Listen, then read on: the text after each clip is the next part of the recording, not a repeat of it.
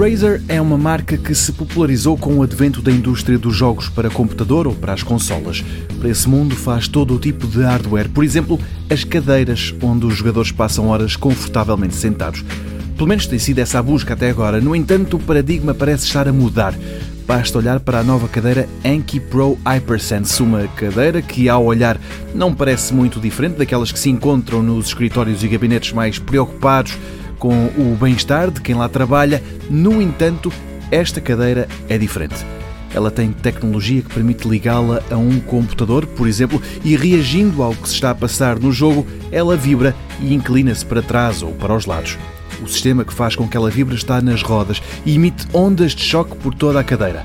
Quanto à forma como ela se inclina para trás, a Razer afirma que a cadeira terá um tempo de resposta de 5 milissegundos e vai exercer um G de força. Falta saber quanto custará e quando é que vai ser posta à venda. Sobre isso, a Razer ainda nada disse.